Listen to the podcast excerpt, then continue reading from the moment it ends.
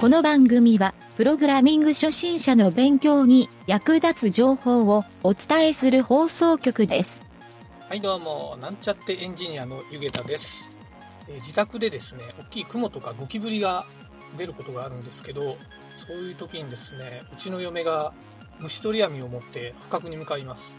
いつでもですね夏休みが味わえて毎日とてもワクワクしますね。それではなんちゃってラジオ始まるよ。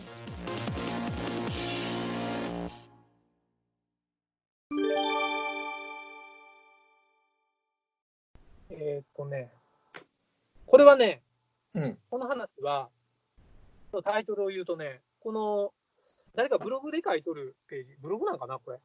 えっとね IT 業界での失敗談、うん私の失敗をあなたの糧にしてください。残念な経験談っていうタイトル。うんで、この人が、この人ね、もともと、えっ、と、エンジニアじゃなかったかな、キャリアで言うと、えーあ、一応コンピューターサイエンスの大学院まで行っとんか。じゃあ、もともとエンジニアの人やったんやけど、うん。えー実際に社会に出て仕事をするっていうようになって、いろいろ失敗してきて、うんおまけに転職を重ねていって、えーその時に数々失敗してきたことをうん。書いとんよ。うん。全部で、全部で6個ぐらいの失敗が書いとんかな？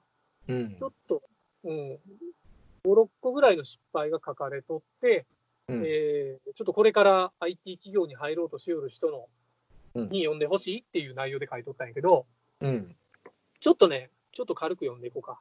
うんまあ、大きくね、4つの章に分かれとって、1つ目がね、えっ、と、就職活動での失敗談。多分大学院を卒業して失敗談。で2つ目が新人時代の失敗談。うん。で、3つ目が、えー職、ん？職種転校時の失敗談。あ、職種転校時ね。うんだから一回エンジニアから離れたんかな、うん。か、ちょっとエンジニア内で別の職種に移ったんか。ああ、そうかもし4つれない。目が、そうう、ん4つ目が、えーと中堅時代の失敗談っていう書き方をしてる。うん。時系列でこう、分かれとること。そう、時系列。自分の時系列で経験から、えーなんか失敗を並べとるいう感じだけど、うん。まずね、この人は大学院でコンピューターサイエンスを専攻し、プログラミングばかりしてた私は、ハッカー気質の学生でした。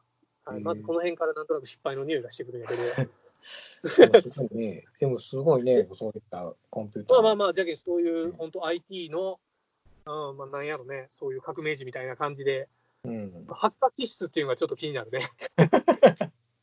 そうで、何の迷いもなく IT 業界への就職を希望してましたが、そもそも IT 業界について真剣に調べていたわけではありませんでした。うん。この辺からなんとなくミスマッチがあるんやろね。うん。で、この人の言う失敗の失敗1、一つ目の失敗は、うん適性のない仕事について激しいミスマッチを起こす。うん。なんとなくわかるんやけどな。えっとね、内容が、地方の大学だったこともあり、田舎のビジネスに、えー疎く、あ、違う、地方の大学だったこともあり、田舎者でビジネスに疎くて、IT 業界についてもなんとなく知ってるような気になって、ちゃんとビジネスを理解してなかったと。で。就職を、えーその結果、全く適性のない会社に入社してしまいましたと。うん当時、プログラミングスキルや、えー論理思考力には自信があったので、自分の強みであると感じていました。研究開発やウェブ系の会社の方が適性があったと思うのですが、就職に際して欲が出ました。アルゴリズムトレードなどの金融システムに興味あり、どうせ働くなら給料が高い方をと考えて、金融業界、国内大手企業に就職し、金融エンジニアとしてキャリアをスタートさせました。へしかし、金融業界大手は IT, IT 系の職種であっても、常識と社会性が重要視される典型的なサラリーマンの世界。ープログラミングスキルばかり磨いて、ハッカー気質な私にとっては全く相入れない業界だったのです。うんなぜ採用されたのか不思議なものですが、こうして社会人生活と大きな壁にぶつかるのでしたっていう、なるほど。うん、こういう内容なんやけど、まあ、うんこの人ね、面白いのは、自分がこの失敗が起きた原因と、この回避策をちゃんと全部に書いとって。で失敗が起きた原因をね、えー自己分析をしないといけないと。うん。当たり前なんやけど、まあ、この人が自分で全く自己分析できてなかったっていうふうにえーと、今では反省してますって書いてるんやけど、あでその回避策としては、うん。えっ、ー、とね、就職活動をしっかりしましょうということや。あんまり、あんまり深くはなかったね。まあまあ、ええわ。なるほど。ううんん。で、二つ目のね、うん。えーと、新人時代の失敗談。うん。研修の手を抜いて信頼を損なう。なるほどね。うんまあ、やっぱり、このハッカー気質の自分が、なんかね、まだ考えも甘くて遅刻をしたり、うん練習の態度はとても悪かったっていう、うん。これはなんか、エンジニアとか関係ないと思うんだけど、関係ないような気がする。うんそうそうそうそう。だから周囲に実はそういうところに入ったときに、うん。あのプログラミングのまあ部署に、アルゴリズムの部署に入って、うん。エンジニアの部署に入ったけど、周りにね、経済学部とか経営学部を出た大学生がいっぱいおって、うんいわゆるプログラミングが分かりませんって人が同同級生というか、同じ新入社員に、周りがほとんどやったらしいよね、こうの人。ん。うん。だから、多分ね、自分をすっかり舐め切って、型を食ってたと。だから、うん態度も悪かったっていうふうにああ、なるほどな。ね。うんまあ、なんとなく分からんでもないけど。ちょっと人間性に問題ありやなとは思うけど。まあ、この人はね、だからその後、やっぱりその同僚とか、まあ、同じ新卒で入社した人とかに、うん。たくさんね、えー、と技術で追い抜かれていくみたいなんやけど。やっぱりね、その目の前の当たり前のことを当たり前にやる、その積み重ねが社会人として大事だと思いますっていうのが、うん原因と解決策って書いとるな。うん。っていうことは書いとるんやけどね。うん。うんなるほどね。あで、なんか同じ時期にもう一個失敗があって、上司と他部署の板挟みになって途方に暮れる。あこれなんか、なんとなく分かりそうな気がするな。わかるような気がするな。おうえっ、と、私の担当になった部署は、えーインフラエンジニアとして製品に関わってたところで、うん。えー経験不足のため、他部署のアプリケーションエンジニアの先輩から要望通りに性能を見直すことができませんでした。えーそのことに何度も直属の上司に相談したのですが、忙しいからまた今度といった風で全く相手にしてもらえず、ひたすら板挟みになって怒られ、メンタルはガタガタに。だから他部署からも、あれ直してって言われながら、上司は言うこと聞いてくれずに聞いてくれん。ううんん、まあまあこう、ダメな会社の典型パターンやね。典型パターンやな。うんこれ自分の直しようがあるんかな。それはでも違うんじゃないかな。自分でもねよりも会社の。うん。この人はね、でも結構自分ごとで考えとって、うん。原因と回避策はコミュニケーション能力っていうふうに書いてるんやけど、うんやっぱり学生の頃からコミュニケーション能力は、えー特に自分はそんな重要視してなかったっていうのがあって、うん。やっぱりまあ、ちょっとこういう自分がコミュニケーションを取るのが悪いのが原因やったみたいな書き方はしとるね。うん。まあまあ、ええスタンスやと思うけどね。うん。うん。学生の頃からコミュニケーション能力を軽視しないことが大切です。エンジニアでさえ、プログラミングスキルで解決できる問題は、実社会ではとても少ないのです。ああ、うんええこと言うね。うん。なるほどね。いかにコミュニケーションが大事かいうことだね。そうやね。うん確かに。そうや。これ多分職、次の職種転校時の失敗談っていうのは、うん。多分別に転職をしてるわけじゃないんか。職種転校時、あ、年収はどうでもいいわ。インフラエンジニアとして6年間社会に揉まれ、メンタルも強くなってきた頃、アプリケーションエンジニアに転校しました。あ、こういうことだよね。うんなるほど。で、ここでの失敗談、失敗その4が、うん全く知見のない別の職種に転校する。うんうんこれは良くも悪くもあると思うけどね。うんえーまあ、とにかくアプリケーションエンジニアの仕事が面白いと感じたんで、うん。えー自分から、自分から移動、うん、願い出してうそう願い出して移った。けど、うん今思えば、プログラミングができるという以外に、アプリケーションエンジニアの仕事を全く理解していませんでした。うん。転校後、しばらくは慣れない組織と慣れない業務のため仕事が手につかず、全く成果を上げることができませんでした。あ、これ転職しとるね。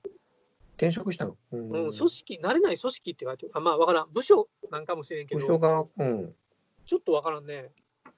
えーで、この原因と回避策は、うん。えっ、と、なんだ？まず誤解がありました。えー重要プロジェクトでリーダーを任される人は、将来、将来リーダーができそうな人で任されるのではなく、まるでリーダーのように働いているから任されるのです。ななんかちょっと偏っとる言い方やな。うん？同様にまるで課長のように働いている人が課長になり、まるで部長のように働いている人が部長になります。職種転校もこれと同様で、事前にきちんとスキルアップして働ける状態にしておかないと仕事にならないのです。ああ、なるほどね。そうかそうか。うんもうリーダーとしてのスキルがあるよっていう人がリーダーになるっていうのが言いたいわけ。あそうその器があるよっていうことだよね。あーで、事前あるいは直前で、直後でもいいので、しっかりと働き方のイメージができる状態まで業務の概要を理解します。いや、でも俺、あんまりこう、ちょっとこの意見は、別にその場になってからーうんスキル上げていっても全然ええと思うけどね。ええともくだって入ってみんとわからんこといっぱいあることそうそうそうそう。うんまあ、だって事前にね、わからんことの方が多いと思うしね。いいと思うそれそこでなんていうかな臨機応変動勉強して自分積んでいくことかっていうのがうん。大事じゃないかなと思うけこどの人なんかよく、その、最後に書いたのがね、新しい組織、新しい職種にコミットするという認識があまりに甘すぎましたって書いてるんやけど、どっちかっていうと、その、コミュニティに溶け込む能力っていうのが、もしかしたらちょっと低いんかもしれんね。さっきのコミュニケーションの件もそうやうん、さっきのそうやね、コミュニケーションのとこにかかってくるんでね、やっぱり。うんということは、やっぱり、もっとコミュニケーションを取らないかんよっていうとこ根底にあるってことやね。多分そうやと思うな。うんで、最後の章の中堅時代の失敗談っていう、ここが、えーここ、もうこの時点になったら、実は年収が1000万に到達って書いてあるね。へえすそうごい。まあまあ350、最初350万ぐらいやったよ。350で、さっきの転職して370、あ、違う、700万になって、うんえーこの中堅で1000万、まあ SE クラスだよね。うんえーと、インフラ時代から、えー社内の重要システムを担当してきたため、荒削りながら自分ではいけていけてるエンジニアという勘違いがありました。うん実際は何何をするかが重要で、重要システムを担当してるから仕事ができるわけではないと。こんな勘違いでしたねと。ああまあまあ、それはそうやろね。重要システムをしてないんで評価も上がらないうんことになったと。うんあえ？これが失敗ってこといけてるエンジニアと自分を勘違いするっていうのが失敗らしいね。で、この原因と回避策が、うんえー会社にはさまざまな部署に優秀なエンジニアがたくさんいます。どのチームにも最低1人は優秀な人材を配置配置しているものです。うんでも、年功序列の国内 SIR で働いていると、そういったことが見えにくく、自分の都合のいいように解釈してしまった自分の立ち位置をきちんと見定められなくなっていたことが原因ですと。うんこれ、自分のこと言うよね。うんえーそうすると、必要なスキルアップも行えず、成長の機会を逃してしましまうから、えーま、ん？常に周りの人々や他部署の業務にも関心を持つようにしたいですね。ああ、これは重要よね。うんうんうん業務を通じてどのような成長をしなくてはならないか見据えた上で仕事に取り掛かるべきです。うんこれで予習の人やね。予習の人か。うん、予習の人やね。まあ、この記事書いてる時点で復習なんかもしれんけど。うんうん、なるほど。まあ、今回は以上です。少しでもお役に立てると幸いです。で締めくくったんやけど、うんはい、まあ、よくある エンジニアの失敗っていうよりはね、みんなこの経験してきたんじゃないかなっていうような気がするけど。と思ううん俺、思うんやけど、あの、毎回このコーナーで思うんやけど、うん何にも失敗っていう気がせんのやけどな。この人、この人な、この人に限らず、年収うん1000万って聞いとるけんかもしれんな。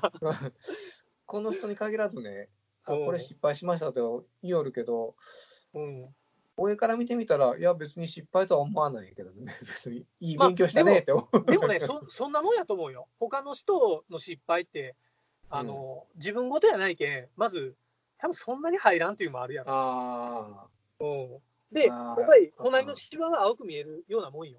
ーあー、まあ、失敗してるけど、ここでそう挽回しとるやろうとか、プラマイうん出るやろうとか、うん。いうふうに、まあ、後日談で聞くけん、多分そう思うんはしょうがないよ。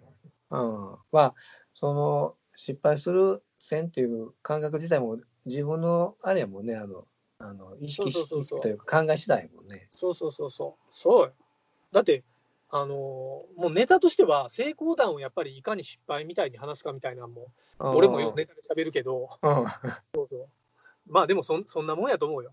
うん。ちょっと読み寄るときに、失敗のレベルがオブラートに包まれとって、うん分からんけど、その上司に話が出るぐらい殴られたとか、そういうのもあるんかもしれんしな。まあ失敗っていうよりは、それはもうなんか、それは。うん。それあの、T、T 先生思い出すな。ああ、中学校の？中学校の。うんまあとりあえず、ほやな、そんな感じで、うんちょっとこの人の失敗も、聞いてる誰かの耳に届くとええかもしれんね。いいね。え、あ、そうや、ひ一つ、そうや、ああのね、俺自身はそんなにこう、この人のついて、この人については別に失敗したか、したなとは思わんかったんやけどね、うん、うん、最後ね、あの、中堅エンジニア時代の時か、うん、うん。あの、言うたら、おごりが出たっていうみたいな感じのがあったやん。こうああ、いけてると勘違いした。うん、いけてると勘違いした。うん。それはね、うんうん、やっぱり、常にそこで終わりじゃないっていうのを意識してあーおかないかんかなっていうのを思う。